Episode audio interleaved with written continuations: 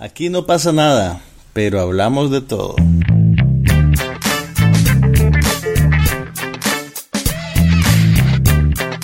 Un podcast sobre cine, TV, tecnología y todo lo demás.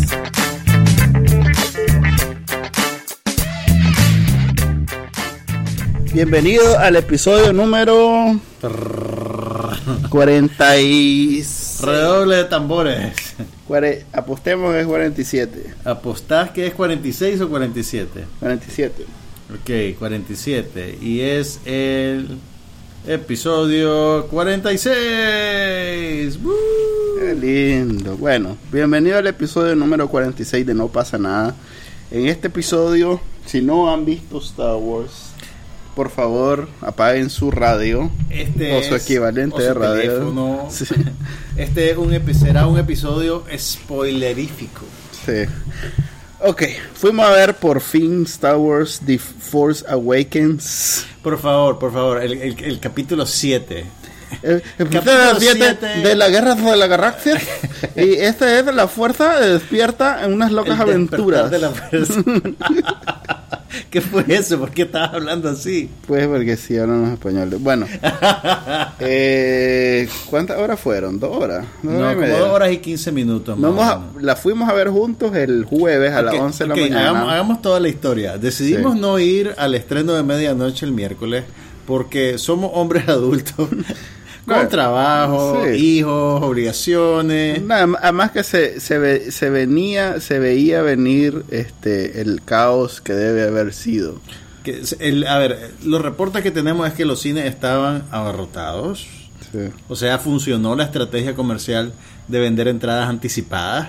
Ahora, mi, mi, mi consideración fue completamente egoísta. Simplemente yo ya después de las 12 de la noche no funciono. Igual yo desde que tengo... Yo necesito, y, y al día siguiente necesitaba trabajar, entonces tampoco era que me podía tomar la mañana para nivelarme, entonces. Pero bueno, ¿qué pasó durante el estreno? ¿Qué te reportaron a vos? Ah, bueno, eh, la, la sala 10 de cinema quedó pff, después de 10 minutos. A ver, primero, este es el- las navidades de, to- de los cines, ¿verdad? Aquí le van a, si están acostumbrados a recibir 15 minutos de anuncio, van a recibir 25 o 30 No, minutos. no, no, no fue tanto, fíjate. ¿Cómo Bueno, no? al día No, no. siguiente, Bueno, en la, en la, la tanda que fuimos nosotros, recibimos 30 minutos. 30 minutos de Sí. anuncio fueron. Cuando me preguntaste cuánto llevábamos, llevábamos 20. No. Sí. Y Nosotros, todavía fuimos, nosotros fuimos el jueves a la primera tanda del día, que empieza a las 11 Que más o de la mañana. sí. Estaba como dos tercios lleno, el- la Sí. sala número uno, que es la sala más grande del cinema. Sí. Yo pensaba que iba a estar llena, te digo, honestamente, porque hay muchos colegios que ya están en vacaciones. Pero bueno, una... Pero bueno, mira, no está, la verdad no fue tan malo. o ¿Qué? sea, malo para los que estaban en la sala 10 cuando se... Ah, no, no, no. La, la otra nueve salas que me imagino bien. funcionaron bien y salieron felices. Una sala fue la que tuvo el problema. Claro, los que están en esa, fa- esa sala No están felices. no están felices y comenzaron a regar eh, su veneno en las redes sociales. y los. Ok, Este, ¿qué- si vos fueras el gerente del cine en esa circunstancia, ¿qué podés hacer para aplacar a la gente que está frustrada porque se desveló y que- todo eso? Sí, no hay nada que hacer. Eh, si es un problema técnico que no puedes resolver en el momento, que generalmente así es porque créanme que el cine le conviene presentarles la película, no es por No es maldad. no es, no es una No trama, no, sí, no. Entonces, eh, si es algo que no pueden re- resolver en el momento, no hay nada más que hacer. Pues, tal vez dar la cara, y eso es lo que reclama la gente, que nadie dio la cara. Mm. Pero ya, y si eran 10 salas y 9 estaban ocupadas con gente viendo el cine, me imagino que dar la cara hubiera sido un poco complicado porque estás con muchas eh, responsabilidades, digamos. Pero bueno, esos fueron los que se desvelaron, los... los- Llegaron disfrazados y Sí, todo. todas esas cosas. ¿Te Nosotros imaginas qué fuimos... triste? ¿Te imaginas qué triste anticipás ver la película? Haces tu disfraz de chubaca con tus propios medios. Compras el, el, el- ¿cómo se llama? El tinte ese del caballito, el tinte Putman del Buen color tinte, apropiado. buen tinte. ¿Cómo Yo se- tengo- no, no yo se te- están anunciando, pues. no, pero yo tengo un blue jean como desde el 93, que, lo- y que lo- apunte y lo- tinte. Y lo teñís cada cuánto. cada dos meses. No, mentira, cada dos años. Cada dos Imagínate, años. hiciste vos tu propio disfraz de Chihuahua con unas mechas de lampazo y con tinte Putman llegar disfrazado y se jode el proyector a los 10 minutos. No, lo que eso es más. Eso es, el, Sí, el- el no, universo está en tu contra. Lo bueno, lo en bueno es que contra. primero no es como que la van a dejar de ver. Miren, eso sí, pues no la no se quedaron sin verla, muchachos. Sí. Esa película va a pasar en el cine mínimo tres meses. Uh, sí. Si en Semana Santa la vas a poder ver. Mira, si pasante de moda estuvo cuatro meses en el cine. Ese yo creo que era gratis, entonces no había No, no, nada. no, no, no, yo no sé. Hay- O bien era cara y hasta que recogieron lo no, que... olvídate. Hay que analizar por qué pasante de moda Que pasó tanto tiempo en el Sí. cine. Pero ese esa es materia para otro programa. Sí. La Guerra de la Galaxia va a pasar en el cine unos seis meses más o menos. Sí. Y estoy haciendo un pronóstico reservado. Ahora, vamos a la no hemos, materia. no hemos hablado nada. De la no sé si te gustó. ¿Te gustó? Me gustó con ciertas reservas. Y No te digo, fregué. me gustó mucho al principio y me fue gustando menos a medida que avanzaba. Ujú. Pero en general tengo un balance positivo sobre la película. Ok. Eh, sí, a mí me a mí me gustó bastante. No es, o sea, no soy fanático de la franquicia. No no me pues sí tenía la expectativa, pero no me estaba muriendo como digamos quería ver la de Guy Ritchie o la 007, pues que esas sí las quería ver. Hmm. Esta, esta, digamos que sí estaba interesado en verla, pero no era no es mi película favorita. ¿Cuándo fue la primera vez que viste una película de la Guerra de la Galaxia? Ah, no, quién sabe, no sé. Mira, Es que esa es la cosa, son como omnipresentes, o sea, ya son parte. Y eso fue lo que sentí a la, a la hora de ver la película. Eh, ahí hay historia eh, tan parte de la fibra de la cultura de la cultura con la que has popular. Sí, o sea que, que es mentira, ha trascendido el, el ámbito del simple entretenimiento. Es un, fe- es, un fe- es un fenómeno cultural para bien y para mal. Sí, Y eso opera a favor y en contra de la película. así es. Mira, yo la primera es que es que me gusta sacar pecho con esto. Ajá. Fuiste a Nueva York a verla. No, no fui a Nueva York. Mira, tendría tal vez como unos cinco años Ah. y me llevaron a ¿Y verla te acordás? cine. Y me, o sea, me En el- acuerdo que me quedé, o sea, me acuerdo que me gustó, me acuerdo de las naves, de los robots, de las cosas en las que se fijan los niños Mm. y me acuerdo que me quedé dormido. Yeah. Me llevaron una tanda de noche, tenía cinco años y hice lo que hacen los niños. Me quedé dormido y me desperté en la escena final cuando lo están premiando y le están poniendo las. Entonces la fui a ver al cine Tetel, que era un cine que quedaba en el centro comercial Nejapa. Pregúntale a sus abuelos. Pregúntenle a sus abuelos dónde quedaba el cine Tetel. Ahí daban las películas mudas. Ahí da, Ahí Harold Lloyd, había un póster de Harold Lloyd no, no soy, permanente. no soy tan viejo. Pero bueno, esa la vi, la vi en el cine. Ajá. Después el Imperio contraataca lo vi ya cuando ya, ya en los 80 con la revolución y eso, cuando todavía estaban trayendo películas. Era pirateado. Y lo vi en el cine dorado. Pregúntenle a su abuelo dónde Sí, queda ¿dónde queda el el cine dorado. dorado? El retorno del Jedi, ese ya cayó en los años de el bloqueo. Entonces el retorno del Jedi nunca se presentó en cines aquí. Lo vi en Betamax, pirateado, traído de Panamá de seguro en algún furgón, Sí. de esos que el Ministerio de Cooperación Externa. O lo trajo Pablo. Escobar, que... O lo trajo Pablo Escobar en una maleta, pues, Sí. y, y lo echó y lo echó a correr en las calles. Mm. Después, la, la, la siguiente trilogía de, de- de George Lucas, Ah, no, ese era... esa ya me agarró ya en mis 30, 20, 20 finales 30. A la tanto tiempo pasado de la... Mira, la, la primera película de la segunda trilogía salió en 1999. Yo Ah, ahí ya pues estoy poco. rayando los 30. Ya. Entonces ya, digamos, no soy tan susceptible, pues, a, no, además que a, entre no fue... comillas, la magia. No fue, no fue y no lo fue mismo. afortunada. No, no, no. La, la segunda trilogía Es demasiado... realmente es, es- Ahí sí esa no, no logró trascender al ámbito del entretenimiento. Su único Más bien valor... deva- devaluó un poquito, creo yo, por la eso marca. digo, de- devaluó porque este su único eh, como aspecto trascendental es su conexión con las originales. Sí. Pero si no hubiera tenido esa conexión con las originales, hubiera sido como Indiana Una Jones. más pues, una- No, pero buena, pero, pero tampoco sin, tan pero así. sin tener la calidad de Indiana Jones. Sí, bueno, sí es Son- cierto, son- pero mira, no, yo no creo era que esa trilogía puso en evidencia que George Lucas, como artista de, de entretenimiento popular, Mm. estaba desconectado Ah, de la cultura popular. E incluso, o, o tal vez la visión que él tenía era demasiado, eh, demasiado desconectada de su propia herencia como para realmente funcionar. Ya. Eh, y, y- y tenía una- unas cosas, pues, eh, re- realmente malas decisiones creativas. Pues, por ejemplo, el, el, el- el personaje este de Jar Jar Binks realmente eh, era, era una caricatura racial desafortunada o podía ser interpretada como tal. Eh, yo creo que él debió haberse dado cuenta que podía ser interpretado como tal. Lo que pasa es que, a ver, eh, las primeras tres... ah, se supone que él tenía escrito cuánta, cuántos volúmenes, 6, 7, Mira, yo, yo, así. yo se supone, yo no por eso digo. tanto eso. Yo, que es un tampoco creo. de, mitología personal de, de- Por eso digo, me parece que la primera trilogía incluso no estaba escrita completa, o sea, hizo la primera película con las dificultades que ahora son famosas, que también después se convirtieron en la razón por la que es multimega millonario. Este, y después fue escribiendo la otra y fue, estaba muy pequeño para poder apreciar si la historia iba degradándose, pero fue bastante suertero en mantener la calidad en las primeras tres películas.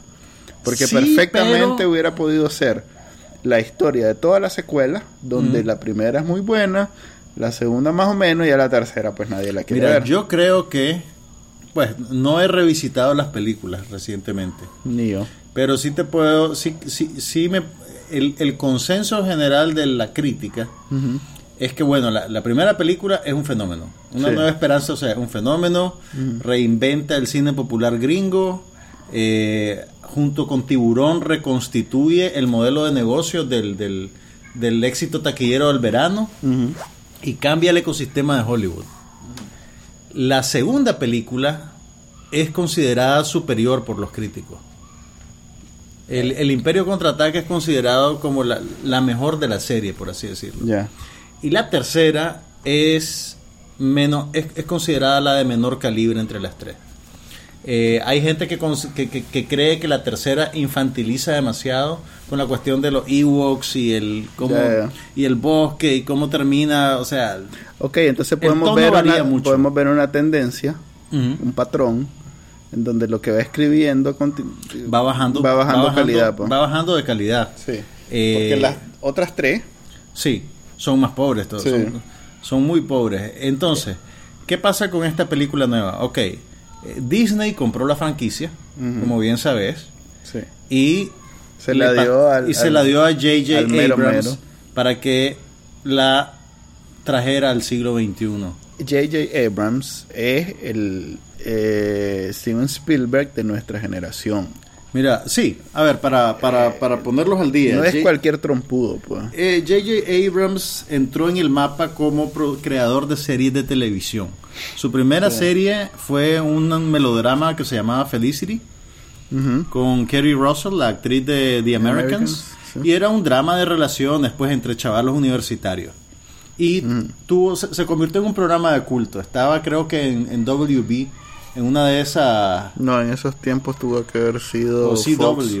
No, no, no era Fox. Era, era uno de los de, la- de las cadenas nuevas, de las cadenas secundarias. Ok. Pero tuvo, se convirtió en una serie de culto, pues, y le dio su carrera a la Kerry Russell y lo puso a él en el mapa. Sí. Después él hizo la serie Alias, que es así, creo que estaba en ABC. Y Alias era, ¿qué No, pasa? alias creo que Fox. O Fox, pues. Alias era, ¿qué pasa si Felicity, la muchacha, es realmente una espía?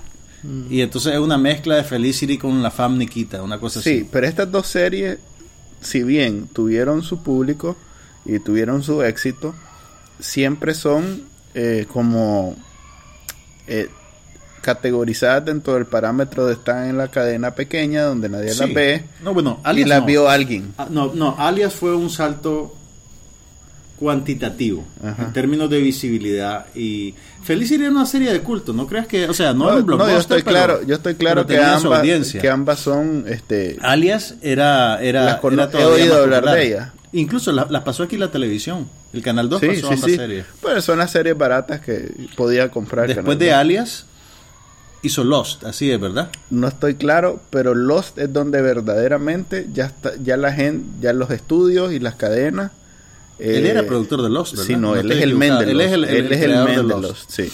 Ok. No es el escritor, pero sí es el, el que logró que Lost llegara a ABC, creo que. Y de Lost pasa ya, Ya, da el brinco al cine Ya después de Lost es el mero mero. pues. y agarra la franquicia de Misión Imposible y la franquicia de Star Trek.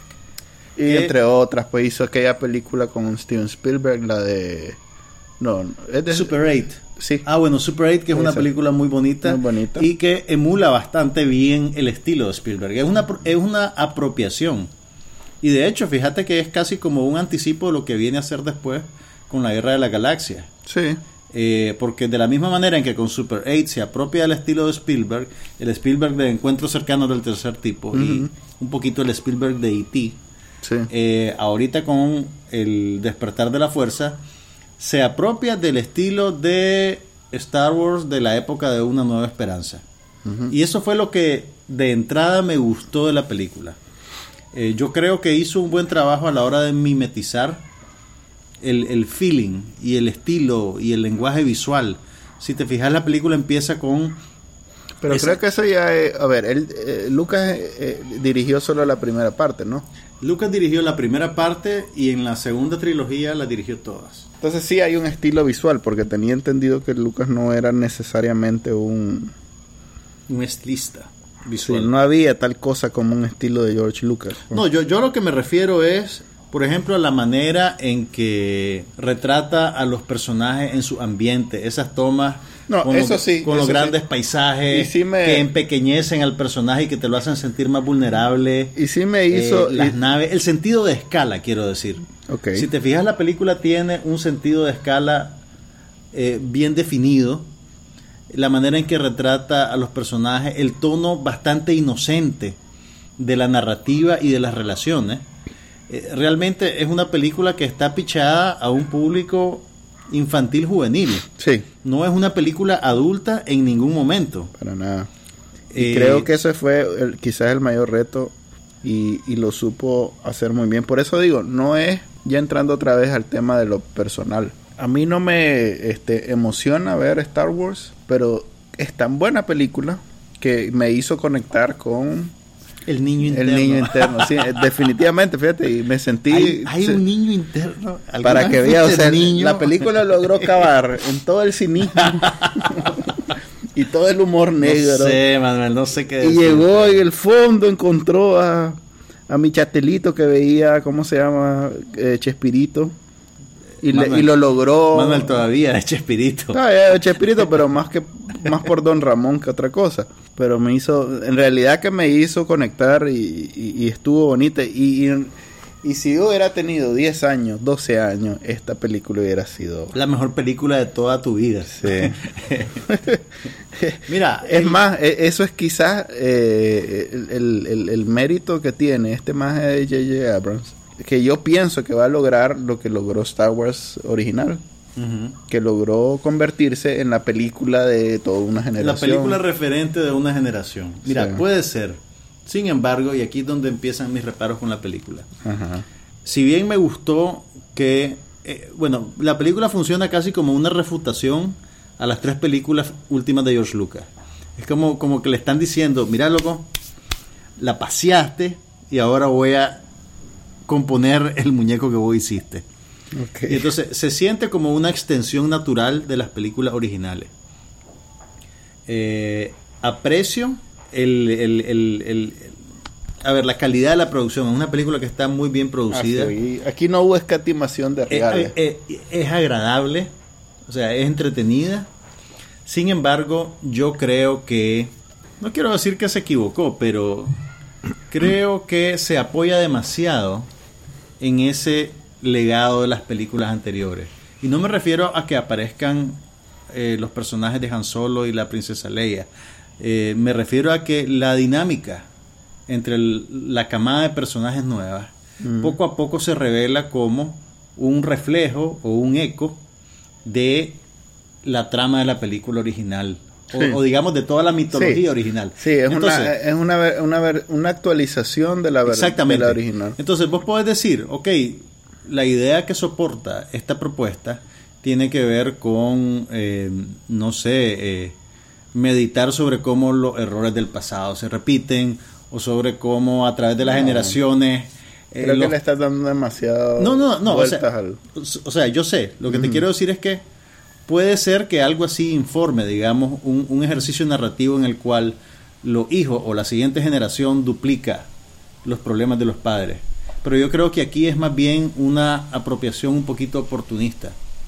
Eh, y me, me, pareció que en términos estrictamente narrativos, no hablo del acabado de la película, mm. que técnicamente es, está muy bien hecha. Sí, no hay, no hay y, pero. Y, y funciona, y, y, es dinámica y entretiene. Sí. Pero a medida que vos vas cayendo en la cuenta, si estás bien familiarizado con esa mitología, la película se vuelve menos interesante. Ok. Porque eh, no es innovadora. No es, no, no es que no sea innovadora, te está contando el mismo cuento otra vez. Sí. ¿Me entendés? Y entonces Sí. más bien te distrae porque tú decís, ah, este personaje es el nuevo Es el equivalente a- sí. Ah, este es el equivalente de aquel y este es el equivalente Pero creo de que eso es intencional y es lo que la gente estaba esperando. Y yo te digo, yo esa parte la disfruté bastante. Mira, hay algo, yo, hay algo de confort probablemente en, En la nostalgia. en la nostalgia, en, en alimentar la nostalgia, Sí. pero, pero para mí es menos interesante. Ahora, Ok.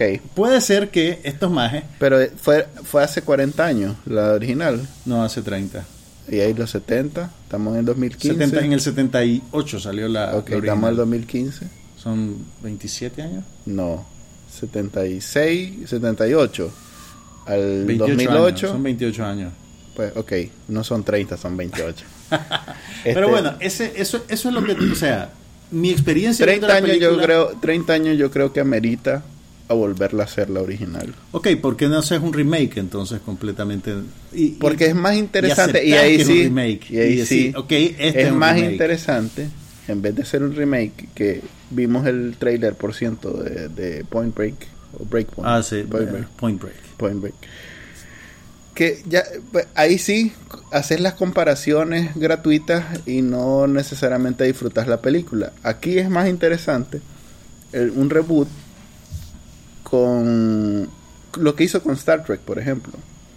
Hizo un reboot Mira, Star Trek, yo tengo, mezclándose con la y justificando. Sea, yo tengo sentimientos encontrados con Star Trek. Me parece que la primera fue eficiente, pero un poquito vulgar. Vulgar no en el sentido de que, oh, de que salían vulgaridades, sino vulgar en el sentido que era una película de acción bastante ordinaria que simplemente se apropiaba de los personajes y de, digamos, el gran marco narrativo de Star Trek. Pues, pero además abusaba de esos flashazos de luz por todos lados. La segunda de Star Trek es muy pobre. no, hombre, cuando mete a Cuando mete a Khan, pues sí, la que pretende a eh, unificar los dos. Sí, es, y tiene ese momento que es probablemente el fondo del barril en la carrera de J.J. Abrams, en la que el personaje de Khan pega un grito y dice, ¡Soy Khan! Y ninguno de los personajes alrededor de él lo conocen. El maje sobre, sobre dimensiones y alarido, porque en realidad le está hablando a los fanboys de Star Trek Sí. que están esperando que aparezca Khan. Entonces, eh, eh, yo creo que se... Pero bueno, Pero- me estoy desviando. Esta es una apropiación más afortunada de Ajá. la mitología de la Guerra de la Galaxia. Pero me siento un poquito estafado. Vos esperabas un- un poquito más Yo esperaba- alejada de la original. No, yo esperaba una continuación. Y lo que estás viendo Tal es vez, un refrito. te planteo- Un refrito bien hecho. te planteo un lo refrito siguiente. sabroso, te pero un planteo lo refrito, fin siguiente. de A ver, cuentas. te planteo lo siguiente. Si bien estas no son vistas por episodios, sino por trilogía, tenemos dos paquetes, ¿verdad? Sí. Y vos sos J.J. Abrams, ¿verdad? Entonces, está el paquete original, que es casi mitología, o digamos, Sí. es mitología. O sea, probablemente nadie sepa quién es Zeus comparado con Darth Vader, pues. Ujú. Entonces, Bueno, es mitología. Hay gente que sí sabe. Sí, pero eh, si los juntas 10 personas, te aseguro que las- va a salir Darth Vader ganando. Ok. La segunda trilogía, el segundo paquete, no fue tan bueno. Fue un desastre. No fue tan bueno, digamos, de- digámoslo de esa manera. Ok, viene el estudio más poderoso del mundo, con la racha de la historia del cine más impresionante. Mm. Es, es, es, No sé si es Disney y, y, y después de- de Avengers, Avengers 2, este, Bueno, Iron Man. ellos y- son dueños de Marvel y también, of the Caribbean y todo, Sí. o sea, estamos hablando de la industria de cine, es el Apple de los cines, pues. Ujú. y te da su, su, pre- su pieza más apreciada. Preciada, casi, que, casi que ni, ni el ratón este, Ajá, Mickey, eh, Mickey. eh, ni, el, ni el ratón es tan ¿Quién era importante como Ah, sí. Star Wars, ¿verdad? Entonces te dice, ok, ¿cuál es tu referencia? ¿El, el paquete mitológico? ¿El paquete... eh? ¿Por dónde te vas a ir? No, ¿Qué vas a hacer? No, mira, o sea, entiendo. Primero yo paso un año dándole vueltas cómo voy a hacer con las tres películas, porque es un producto único dividido en tres. Sí. Ok, tengo todas las cantidades reales que necesite. Eh, eh, todo mundo va a ir y ver esta película y después opinar por dónde te va. Yo hubiera tomado la misma decisión precisamente. Si voy a separarme o voy a firmar, o sea, voy a crear algo que, que, que va a llevar mi firma y que va ya no va a ser George Lucas Star Wars, sino que ahora sí va a ser J.J. Abrams Star Wars. La primera parte la voy a hacer lo más cercano al original. Sí, no, de- definitivamente hay una estrategia de Sí. no arriesgarse demasiado. Así es. De no arriesgarse demasiado. Si la siguiente viene, apegarse al clásico Sí. y porque tenés que de alguna manera separarte del paquete 2, que no fue tan importante, claro, y tenés que jalar del paquete 1, que es difícil porque fue hace 30 años, sí. y eh, conectar con ese para que la gente se sienta que estamos hablando. O sea, es una Pero yo continuación. creo, yo creo que podés hacer eso. A ver, mi, mi, mi frustración. ¿Vos que- hubieras hecho eso en el primer No. capítulo? No, mira, mi punto es el siguiente. Eh, Mi frustración es que los arcos narrativos parecen ser demasiado parecidos. Ok, parecen porque estás hablando del primer episodio. Exactamente, pe- pero, pero toma en cuenta lo Pero siguiente. tenés- ten- estás claro que tenés que hacer una continuación de lo anterior. Estoy claro, estoy clarísimo. Ok. Estoy clarísimo, Pero lo haces en el primero, en el segundo o en el tercero de los tres. A ver, mira, incluso si la segunda parte, a ver, pero, pero hay un problema práctico con lo que vos me estás planteando. O sea, entiendo la decisión creativa que tomaron y Sí. probablemente es la más acertada Ah, en términos comerciales. En ese era- términos... ya, ya gané mi argumento porque ese era. No, no, no.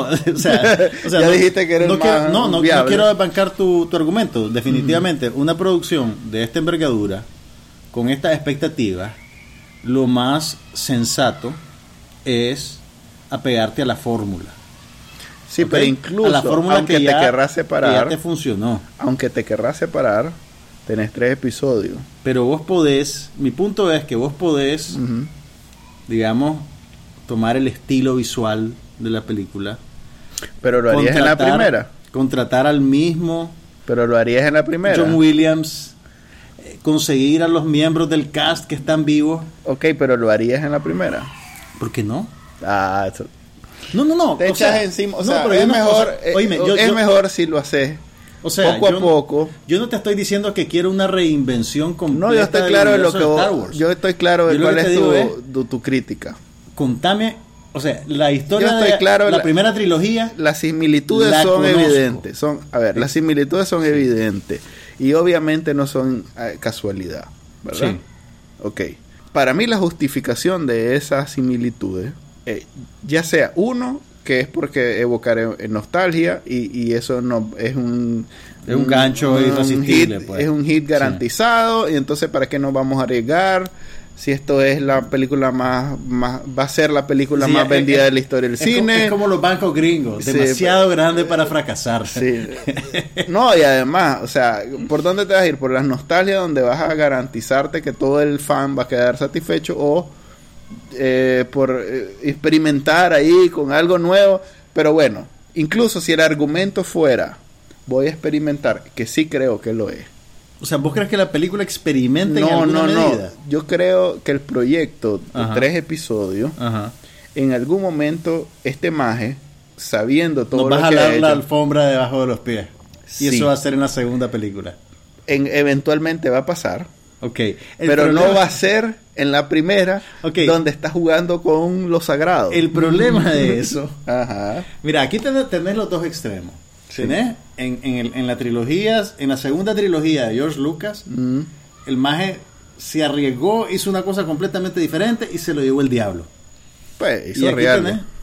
Sí, pero, pero, pero, y, y creo que Phantom of the Menace está en el top 10. pero perdió él credibilidad. Sí, ok. como, ajá. como artista, pues, como, Sí. o sea, nadie te va a decir que la segunda trilogía es del calibre de la primera. No, no, no, Ok. ok, ok. Aquí tenés el otro extremo. Este maje dice, no voy a hacer locuritas, voy a ir Creo que lo estás pegadito viendo demasiado. Creo que lo estás viendo. Para mí, esto es la primera parte de tres. Porque en efecto lo es. Sí. Y creo que eh, es intencional y es incluso, eh, me dice a mí más que esta va a ser, o que la siguiente va a ser mm, mucho más eh, arriesgada, viendo que esta es tan apegada al original. Ok. Ok. Porque aquí, digamos, ok, tenemos que satisfacer, es como, La como, expectativa como todo- los Marvel que tienen que satisfacer a todos los fans del cómic. Sí. Entonces hay una buena porción de las franquicias de Marvel que tiene que ir al, al- al fan que les dio los Claro. dolaritos cuando eran pobres, pues. Pero después viene la parte donde los maes se extienden y hacen su propio bacanal. Ahora, mira, el, el- entiendo lo que me decís, pero el problema que yo veo como, a ver, no como consumidor, porque la palabra consumidor es muy, me parece que es muy fría, y tampoco como, como espectador. Ajá. Mi problema como espectador ante esas decisiones creativas es que la segunda película viene hasta dentro de dos años. Sí. ¿Me entendés? Entonces, en términos de, de- de contarme una historia Ah, satisfactoria, si el gran giro y la novedad viene hasta dentro de dos años, es demasiado tiempo que esperar para tener algo gratificante. Mm, bueno, vos mismo dijiste que esta está bien. Es entretenida y funciona. Sí. No sé, fíjate que tenés que comenzar a ver las películas más como un episodio de, de lo que viene. Ok, como un- una parte de Sí, un todo. sí. No, no, no, entiendo, entiendo. Lo que te quiero decir es que si, pues la historia debería de ser o, o más completa en sí misma o tener más novedad dentro de Es sí que esa es la parte donde... para funcionar. Ok, eh, es una cuestión generacional, la verdad es que, este, es más, tiene que ver con que esta es tu única relación con el mundo Star Wars desde las otras tres. Pero estás claro que hay una Sí. serie o Yo dos, sé que hay tres, una cuatro, serie animada y hay otra. y hay un montón de cosas que pasan y, cosas, vienen los spin-offs, que es lo eso que es con nuevo. Con, los Marvel. porque Disney le va a sacar el jugo a, sacar toda su franquicia. Entonces, creo que eh, ya el mundo de las películas contenidas en sí mismas ya se acabó. pues. Bueno, no, no, no, no se acabó. O por lo menos se acabó si en no el cine si independiente. Disney, pues, Sí. pero el hay cine películas todavía para adultos que no son Todo estudio, todo es, toda película que hace un estudio va con la intención de convertirla en una No franquicia. toda, está generalizando. Toda. Todo el producto Toda. taquillero que Por aspira eso a ser digo, taquillero. por eso. Pero hay miles de películas que no la- entran en ese claro por eso digo toda película que hace un estudio donde los estudios son empresas con el Mm. fin de hacer negocio ese- va con esa intención Los artistas que hacen películas porque es una historia que necesitan contar porque son Es artistas otra dinámica, estoy es clarísimo. No, estoy clarísimo de eso. Mi punto es que esta película, incluso como producto taquillero, habría sido más satisfactoria para mí creo que si no hubiera estado con una deuda tan grande con la primera película. entiendo Ese es mi punto. pero para mí es mucho más emocionante si la segunda es tomando en cuenta que la primera fue tan fiel a la original eh, se separa bastante va a ser incluso más gra- gratificador digamos Plati- gratificante. Ok, Bueno, gratificador platica- antes. platica- platicamos en dos años. sí Ahora, mira, hay, hay cosas, ok, las cosas que me gustaron de la película, que probablemente no, tal vez son, son demasiado rebuscadas, pero bueno, me gustaron. Primero, el protagonismo del hombre blanco ha sido completamente socavado. Mira, mira, mira por qué te lo digo. Ujú. Los dos personajes nuevos principales son una mujer y un hombre negro. Ah. ¿Verdad? El actor John Boyega y, y Daisy Miller se llama la muchacha. Daisy Ridley Daisy Ridley. Y además tenés a un hispanoamericano, que es el, el actor Oscar Isaac, que es eh, guatemalteco gringo. y la Lupita Ñongo Tenés a la Lupita Nyong'o, pero, ok, esa es una de las cosas que no me gustaron. En vez de dejar que la Lupita Nyong'o tenga presencia física en la película, ella le da voz a un personaje animado. Yo creo ahí ahí me quedé me sentí un poquito estafado porque yo esperaba verla a ella, porque es una actriz muy carismática, aparte de que es una mujer muy guapa. Ok, el robotito nuevo es una creación BB-8. excelente. O sea, Eh, vos sabés que es ese- el, el anti Jar Jar Binks. Ese es familiar porque se parece a R2D2, Pero ya es existía, ya existía. El Ya existía. BB-8 ya lo vendían incluso. Ajá. Sí, sí. Eh, eh, eh, hay una historia que no entiendo muy bien porque, no, como digo, no soy fan de Star Wars. Otra cosa interesante. Este ma- estamos en la era del cine digital, ¿verdad? Y este maje decidió filmar la película en 35 milímetros. Sí. Obviamente hay animación, hay manipulación posterior si querés, pero la materia prima de la imagen que estás viendo es luz filtrada a través de un filme y Mm, revelada es en químico, emulsificaciones químicas.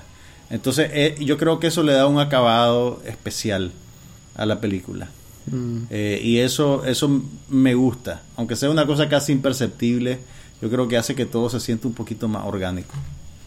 Entonces, e- e- esas cosas me parecieron bonitas. A mí me gustó eh, el ritmo, me recordó mucho a, a los tiempos de ¿No, Indiana Jones. ¿No sentiste que el tercio final bajaba un poquito el No, gas? no, no. Creo que me logró este, enganchar muy bien emocionalmente por toda la película. Hmm. O sea, en ningún momento me sentí, o sea, tal vez no, no me, no me sentí que estaba pensando mucho, porque en realidad es para niños, o sea, no es una trama Realmente, complicada. mira, me, me sorprendió que fuera tirada a un público infantil. Sí, a mí Tan- tan no me lo claramente. esperaba, no me lo esperaba Tan claramente. tan infantil, pero sí es para niños. Pero eh, me gustó eh, el ritmo, me recordó mucho a, a Indiana Jones. En eso que ha- hay mucho movimiento y de pronto viene el comentario gracioso que, que no, no, no termina siendo comedia, porque no lo es. Sí. Pero sentís, Pero que te, sentís que te estás riendo, pues, y no, Sí. no es la película de tensarte y que se va a caer y que no sé qué, que pues yo creo que ya casi nadie, ya después de lo que hemos visto en, Furious, en Furious, Fast and the Furious y todas esas cosas, Nadie, la to- nadie toma esas cosas en serio. sí, ya, ya, no te un afecta. pues. irónico. Sí. Eh, no, pero, o sea, tiene, digamos, destellos de humor, pero no es una película irónica, es una película bien No, no, inocente. no, sí, sí. Es inocente y se, se toma en serio, digamos, sin, sin- Más o con menos. algo de... Por ejemplo, el comentario, Chris Isaac en Poe, el piloto, Mm, Chris Isaac. Chris Isaac, Chris eh, Isaac, el eh, cantante. no, se El me de Wicked confunde, se me confunde. Oscar Isaac. Oscar Isaac, el, el, el maje de Poe, tiene este al comienzo, sobre todo cuando está con. con- sí, tiene con- su- sus chascarrillos. Sí, tiene sus buenos comentarios. Que dan risa, pues, entonces. Claro. y- Pero y el eso, mismo eso es lo que hacía. Harrison Ford. como Por eso digo. Era, era un poquito alivio cómico. Por eso te digo que me recordó mucho. Lo que pasa es que Harrison Ford en Star Wars todavía no está tan pulido como en Indiana Jones. Sí, Indiana, Jones, Jones era, más, mucho mejor era mucho más chispeante. Sí, entonces, Sí. por eso me recordó a Indiana Jones. Este, se van a reír. Tal vez los niños no se ríen mucho, pero lo- Sí, lo yo, van los adultos- lo van a disfrutar, Los, niños lo van a disfrutar de otra manera. Mira, la, la- la trama tiene algunos, no sé si son huecos todavía, porque es lo que vos decías, el cuento sí, está, es en la mitad. todavía, ¿Sabes qué? es Esto es. Pero, ver, ¿Vos, decime, viste, ¿Vos viste la trilogía de Guns N' Roses de November Rain, Don't Cry, Strange? Los videoclips. Sí, estás claro que hicieron tres videoclips carísimos a nivel A ver, de película. Nove- November Rain, ¿cuál era el otro? A ver, Don't Cry, Ajá. November Rain y Estranged. Del disco Vi los primeros dos, pero fíjate que el tercero no lo ubico. Tal vez Es lo vi. mejor, y- pero bueno. Bueno. El mae de Axel se alió con un director y entre los dos sacaron un concepto donde iban a hacer una historia dividida en tres Yo pedazos. me acuerdo, no, yo me acuerdo. El- Ok. El November Rain lo, lo- lo tengo Entonces, muy presente. Si vos ves uno de los videos no entendés nada. Ah, tenés que ver los tres. para Tenés que ver los tres y aún No, así quedas en el aire. Esto es más o menos Oye, eso. no, no, no, son tan complicados, son un novelón. Mm, a ver, simplemente, hay demasiadas- Simplemente te cuentan la historia tuco, pero no una historia muy Por eso complicada. te digo, pues no, no vas a entender nada. Sí entendés, pero tal vez no tenés, digamos, la gratificación de la resolución. Mira, o sea, hay- asumís muchas cosas. En Mira, esta película cosas- tenés que asumir mucho. No, en esta película definitivamente tenés que asumir mucho. Por ejemplo, si Luke Skywalker se fue para que no lo encontraran, ¿quién hizo el mapa que dice dónde está Luke Skywalker? Mm, No, fregué, y si ese es tu único. No, La no es mi única. La es chatela. una, es una la de chatela de la fuerza. La chatela de la fuerza. ¿De qué palo? La mae es la única que encuentra el robot. También es otra pregunta. Hay una historia detrás. est- Estamos claros que no, no es una trama Además, para escrutar. Estamos mucho. hablando del brother que se, que se, que no quiero decir, a ver, estamos hablando del maje que se sacó eh, Lost de, una, de un lugar de su cuerpo. Donde el sol no brilla. Sí, donde pica cuando hace calor. Ese maje no, no- anda con conexiones rectas en las historias. No, no es Este maje hace- si no le hace un hoyo al papel para conectar una historia, no está tranquilo. Este maje Ok. necesita ocho no- puntos para llegar a un mismo lugar. No, el, pero el, el- punto no es que sea complicado. El punto es que las motivaciones son un poquito antojadizas. Eh, pero bueno, pues esa- ahí, ahí ya tal vez estoy de. Ya, ya estoy. está viejo ya. Ya estoy viejo. Sí, ya estoy ese viejo, olvídenlo. ¿Viste Entonces- a, Daniel Craig? ¿Sabes que, que hizo un cambio el maje? ¿Quién? Daniel Craig. No. Sí. ¿A dónde? A ver, decime, no. Imagínate, ¿quién es Daniel Craig en toda la película? No se le ve la cara. No se le ve la cara. Es un Stormtrooper. Ajá, ¿cuál? Mm, no, no sé. el no. número. El número 2. No. ¿Cómo el número 2? ¿Te acordás cuando la madre está presa que le dice, mira, me vas a dar tu arma y no sé qué? Ajá. Ese es Daniel Craig. No te creo. Sí, hombre. Qué divertido, nunca se me hubiera ocurrido. Ese es Craig. Entre otras cosas así curiosas de la película. Ok, la verías de vuelta. Sí. Fíjate que quiero verla. La 6. Porque también eso, de alguna no hay manera. vuelta a las 6. Pues, por eso estoy pensando en ir en Semana Santa, no estoy pensando en ir a abrir mañana, pues. Vas a empezar de ta- eh, tarea, pues vas a empezar a verla. Un día que no, ahorita que las la- series van a Le estar pregunté esto a un, amigo mío, me dijo, mira, se le, le- le enseñé las películas a mi hijo para prepararlo para ir a ver esta. Entonces yo le pregunté, ¿cómo, la, cómo se, la- se las presentaste? Ah, sí. ¿En el orden en que fueron estrenadas o en el orden de los capítulos? Si sos nuevo, y Ajá. esto tiene su ciencia, te estoy hablando de la recomendación de la, los primera fans. Vez, la primera vez que alguien usa la palabra ciencia. Mm, A ver, pero bueno. es que no quiero decir religión porque va herir susceptibilidades de los científicos. La señora católica. Por eso, los científicos no son tan sensibles, pero a ver, esto vos- tiene vos- su ciencia. Ok, ahorita que las querés revisitar, ¿las vas a ver en el orden en el que fueron estrenadas o en el orden Mira, de capítulos? Se supone... ¿Y hace eso alguna diferencia? Sí hace una diferencia. ¿Por Mira, por cómo te sentís al verlas, no tanto por la historia. A ver. Si ya las viste anteriormente, como yo, yo las voy a ver en orden por vivir esa experiencia. Mm. Pero si no las has visto y querés enamorarte como mucha gente se ha enamorado de la franquicia. Es mejor verla como la mejor originalmente, sí. Mira, te digo honestamente, viendo esta película, sí me gustaría probablemente revisitar la trilogía original, aunque es bien difícil hacerlo. Porque vos sabes que George Lucas Sí, sí, eh. sacó de circulación las versiones originales Sí, y dejó solo las que después ajustó con... Y hay una, la comunidad sacó una versión donde Donde extirpan todas esas manipulaciones. Sí, donde tratan de como ocho versiones diferentes que hay en el mercado De reconstituir la original. de reconstituir la original b- contra los deseos de George Lucas. Sí, mira, yo vería la, la trilogía original probablemente, pero ni que me paguen veo la, La- la otra. las otras tres. No. Ni que me paguen, brother. No, lo siento. ¿Ves, ves Era cómo se llama la de los zombies esa de los chavalos que viste hace como una semana? Las de los zombies. Unos chavalos que... ¿Cómo se llamaba? American No. Ultra. No, no, esa me quedé con ganas de verla. Todavía está. Sí, está... eh, No sé quién la sacó entre las mejores 10. un mae. Mira, lo que te quiero decir es que hay tantas películas que ver. Sí, pero viste no- esa pero de los zombies, no fregué. Pero no voy a ver de vuelta la trilogía esa que estuvo tan balurde. Mira, ahorita, vos sabes que ahorita todos los críticos y las revistas sacan sus listas de las películas del año. Hice un agregado con varios críticos que me, que me, que me parecen interesantes y revistas de buena reputación y eso. Solo entre lo que se estrena en el mercado anglosajón. De todas las nacionalidades, pues que se filtre por ahí. La lista de películas que debería de ver de las que se estrenaron en el 2015, anda más o menos como por los 110 Ah, títulos. puchica. De esos 110 títulos, He visto 10. he visto 10.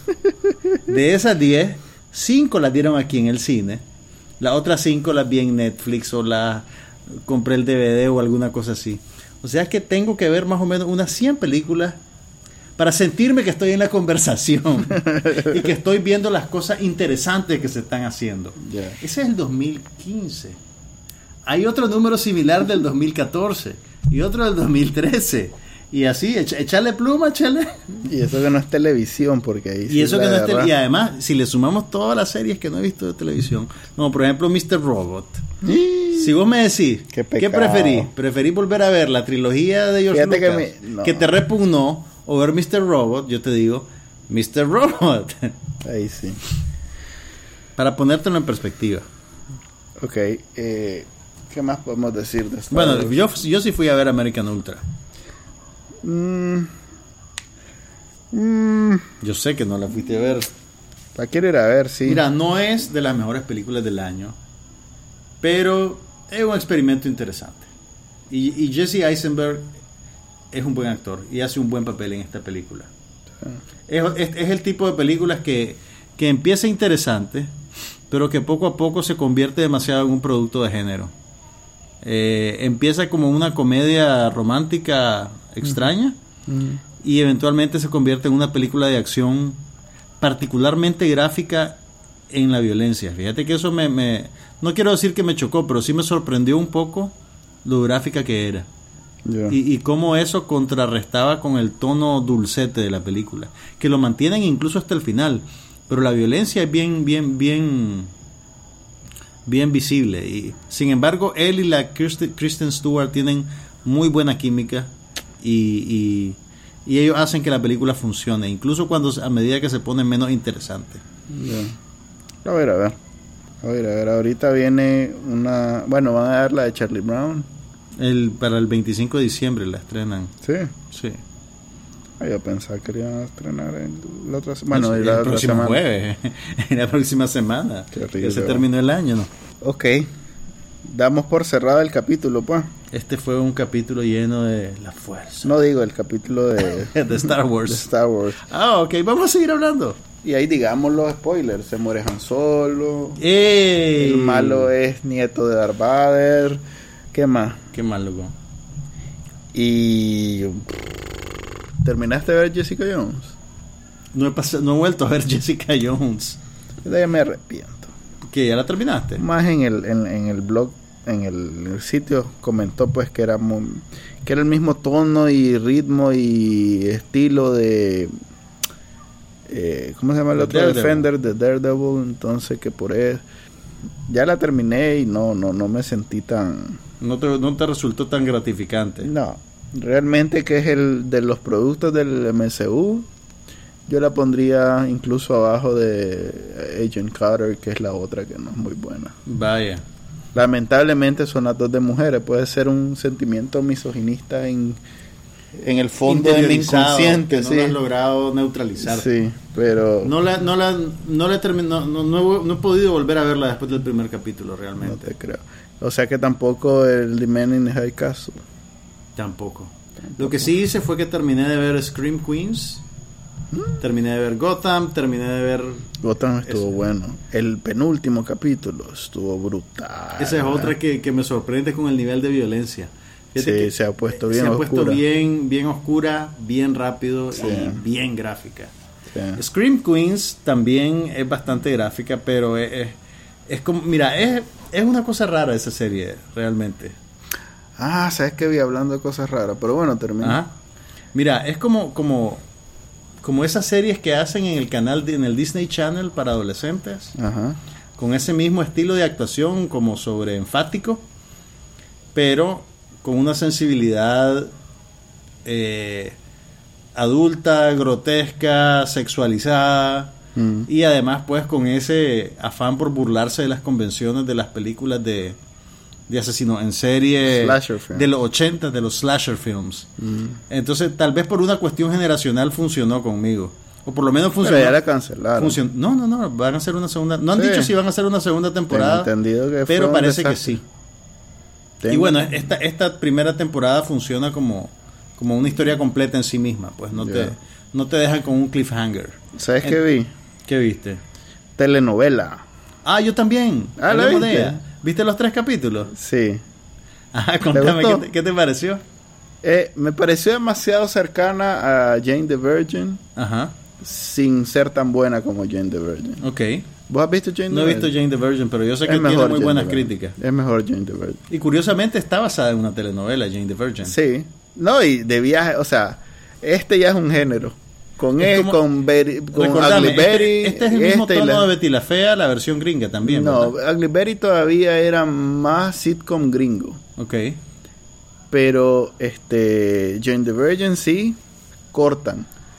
Este eh, sí es un producto bien original. Sí. Porque es muy latina, pero no es el ridículo mexicano al que estamos acostumbrados gracias a Televisa. Y no está ni...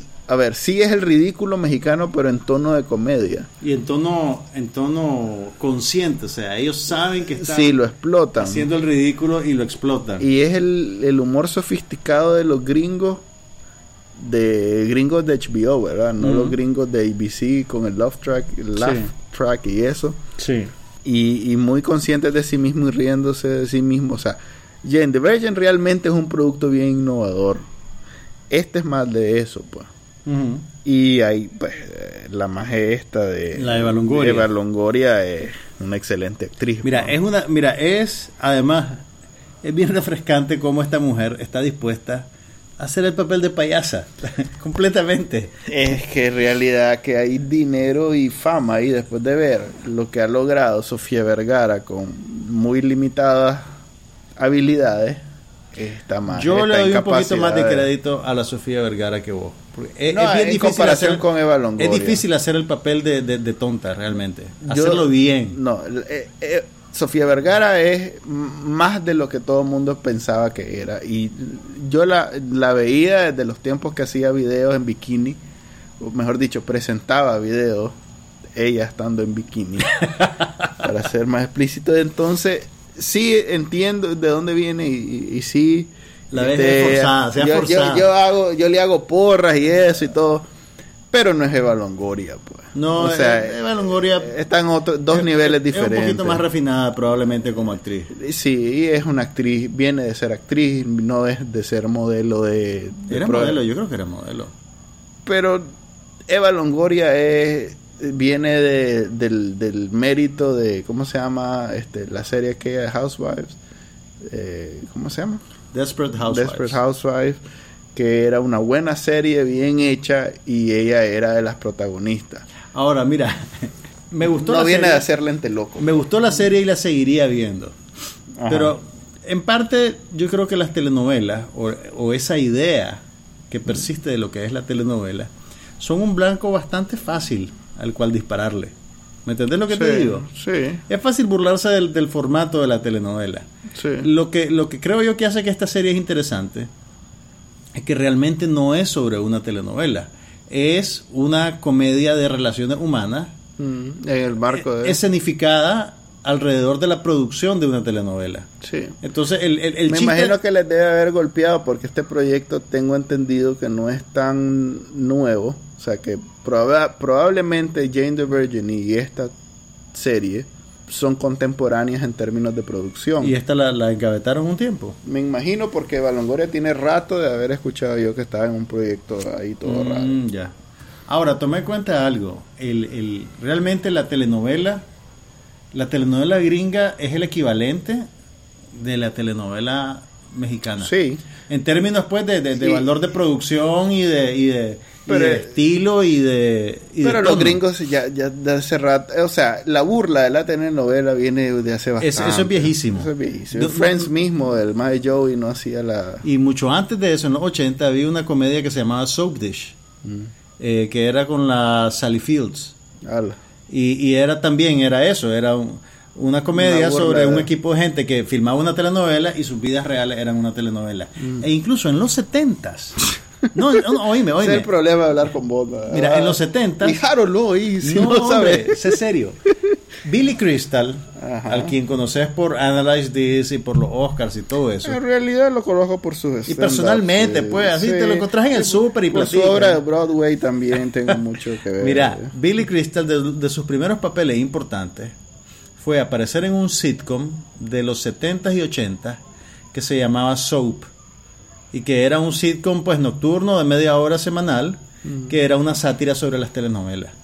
sí, es las algo telenovelas viejo, pues. gringas, porque en ese entonces la cultura latina no se había metido tanto en Estados que son Unidos. las mismas de hoy en día, ¿eh? porque las telenovelas gringas Nunca terminan. nunca terminan. Bueno, hasta que las cancelan de verdad. Sí, tiene que, se tiene que morir la persona que lo veía para que las cancele. Y en ese sentido se parecen a la nueva guerra de la galaxia. Porque la historia siempre sigue, después vienen los hijos y los sobrinos de la muchacha y del muchacho. Está hating, está hating. I'm just saying, not hating. Fíjate que los más de Big Bang Theory tuvieron un capítulo A relacionado. very con- special. Sí, un, un capítulo, lo que, lo que en la era anterior de la televisión se llamaba un episodio muy especial de... Pues, pues, ahí sí, le dedicaron el último capítulo que coincidió con el estreno. Sheldon perdió la virginidad. Perdió la virginidad en el, el día de Star Wars. Fue, fue Y bonito. fue el día de ¿verdad? Star Wars. Sí, va- véanlo. Figuraba dentro de la trama del estreno Sí, de Star Wars. el maje Se quedó con la muchacha en vez de ir al en estreno. vez de ir al estreno, sí, porque era el Oh. cumpleaños de la magia y entonces. Oh. Estuvo bueno, estuvo bueno, lo supieron hacer A ver, muy bien. técnicamente, ¿cuántos años tiene el personaje de Sheldon en la serie? Hmm, buena pregunta. ¿Es una situación del el virgen a los 40? No, no, no es tanto. Es más joven el Es más personaje. joven, es más joven. Pero en el mundo de Big Bang Theory, donde, oye, son las dos, ah, se ve la risa. atrás. no, son las dos y cinco, ah, se ve la risa. atrás. ok, te, te agarró desprevenido el episodio. Sí, estuvo bien hecho, estuvo bien hecho. No, Tienen yo- sus buenos momentos los, los- los de Big Bang Theory.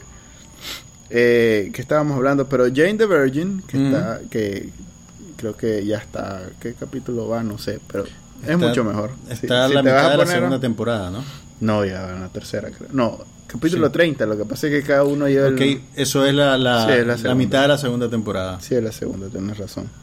Este, los primeros de la segunda son muy buenos. Son muy ¿Viste buenos. el, el, el cierre de media temporada de Empire? No he terminado, fíjate No. que me faltan dos capítulos. Es que lo- lo- los dejé acumular porque Empire es- requiere mucho compromiso. ¿Por qué? No, loco. Es aburrido después de... O sea, A si estás me- viendo... A mí me divierte terriblemente. Es que a mí no, no, no. Yo lo veo por otra... O sea, es más, la parte de melodramática es la que menos me gusta. Ajá. Yo la veo por la música y por la... Mira, están, están más comprometidos ahora con la cuestión satírica. Yo creo que en, en Sí. algún nivel, de la misma manera en que telenovela de Eva Longoria se burla de las telenovelas, Empire está haciendo lo mismo. Porque está recurriendo a unos arquetipos eh, clásicos, pues, o sea, el de, el de la, la malvada, que- la malvada con un embarazo secreto, ese tipo de cosas así. O sea, va a salir un gemelo. Va a salir, o sea, no, es, es- es una cosa, es una telenovela delirante. sea, Pero, no, pues, esa es la y, lo- cosa. y lo- y- vos ves que los actores, el- la Taraji P. Henson es, es una delicia verla. Sí. Debe ser muy fácil hacer ese papel. No, no, no, no, no. Eh, Está nominada al Globo de Oro, por cierto. Bueno. Vos tampoco crees en los Globo Globos de de Oro. Oro, sí. Creo Salieron la- las nominaciones de los Globos de Oro, ¿las viste? Sí, vi este, vi que nominaron a Netflix en Narcos. Eh, Nominaron a Wagner Moura como mejor actor. Sí, sí, Lo que quiere decir que mi tesis era acertada. ¿Cuál era? los gringos o la gente que habla inglés nativo no nota que Ah, sí. el acento de Wagner Moura es terrible. Sí. O por lo menos el acento no les molesta a la hora de aceptar al personaje como Es legítimamente colombiano. Es la prensa, es la prensa internacional en Estados Unidos, los cuales todos hablan cancaneado inglés, menos los suizos, suecos y esa de ahí que hablan mejor que los gringos. pues. Este, eso más no, no, si hablan cancaneado inglés van a notar en español cancaneado. Me imagino que los La No, prensa internacional problema- de Latinoamérica debe haber dicho, ¿cómo van a poner este mae aquí? Sí. No, no, no, mira, el más es un buen actor. Sí. El problema era un problema de, de- de entonación. Él no podía anular completamente el- ese cantadito del portugués. Y, y- y se, le, se le notaba cuando, cuando hablaba. Pero realmente era un buen actor. Y la, serie está bien. La serie está bien. Eh, ¿Qué más hubo de, de streaming? Eh, Otra vez la, la de Amazon. No sé. Transparent está Transparent. nominada también. Ahorita ya eh, Amazon puso la, la segunda temporada. Así vi. Y dicen que está muy buena. Vamos a ver si en, en vacaciones me pongo al día. ¿Y cómo haces para ver Amazon? Hago ahí mi brujuleo. Vos, vos- vos no aprobás mi estilo de vida. Mm. No, no. Todo lo que... Pero vos podés encontrar Transparent en tu cajita Sí, mágica. ahí las tengo. Ah, bueno, The Man in the High Castle fue renovada para una segunda temporada. No te creo. Sí. Ya Fíjate lo que no, ya llevo tres capítulos porque ahorita está bien lenta la cosa y no, no, ¿No te gusta? no le termino de agarrar, Hmm. No sé, tiene que pasar algo así bien importante. Las series de DC, de DC Comics y de Marvel este, tuvieron así unos cliffhangers bien interesantes en fin de, tem- de, de esta temporada para mientras. pues, De ¿cómo se media temporada. de media temporada. ¿Cuál otra? Madame Secretary. No, no sé cómo consigue esos ratings esa serie, te lo juro. es como ver este West Wing sin Aaron Sorkin. Porque eso es literalmente. ¿no? Ay, miré un sketch de Amy Schumer Sobre qué? burlándose del estilo de la serie de Aaron Sorkin. El Walk and Talk. No, pero escenificado en un, en un restaurante de comida rápida. Ujú. Solo en vos pensé, loco. Buscate, mira, es como el tercer episodio de la segunda temporada de Inside Amy Schumer. Ok. Buenísimo, buenísimo. Fíjate que- Y es un sketch cortito, es cortito, son como tres minutos, cuatro minutos. ¿Sabes qué serie he escuchado eh, buenas cosas? Una que se llama Human. Mm, Eh, ese tiene rato de existir. Sí, Creo creo, que- que... es de este año, hace un- algún, algunos meses, pero no, no lo había visto. Es de AMC. Yo creo que es un remake de una serie británica, pero podría estar equivocado. Creo que es británica. es británica. Creo que Ah, es británica. ok. Pero, pero sí, escuché buenas cosas en esos podcasts de tecnología. Vaya. Vamos a ver, le voy a dar una oportunidad ahorita en diciembre. Ok, lo último y para terminar, este hablemos, felicitemos a la cuneta por su nominación al La Grammy. cuneta fue nominada al. Grammy gringo. Que aquí todo ¿Por qué, el por mundo, qué haces porque la, por qué haces la distinción entre el latino y el gringo? porque los medios menos informados. A ver, estoy claro que si le digo a mi mamá, mira mamá, nominaron a la cuneta los Grammy y ella me pregunta, ¿esos son como los Grammys latinos? No me voy a burlar de ella porque no es su trabajo vivir de esto. Pero el MAE que escribe o que habla en un canal en una, eh, o en un periódico sobre entretenimiento, que no sepa la diferencia entre Grammy latino que se lo hicieron a la Gloria Estefan para que dejara de estar molestando y el Grammy gringo, que es donde va la Taylor Swift, Adele. Ok, ok. eh, Para decirlo en términos más elegantes, el Grammy gringo es más competitivo que el latino. El Grammy gringo es universal porque en realidad es el premio a toda la música universal. Bueno, claro. La- estás como estás como mi universo. Sí, ya estoy como en en efecto, eso iba a decir.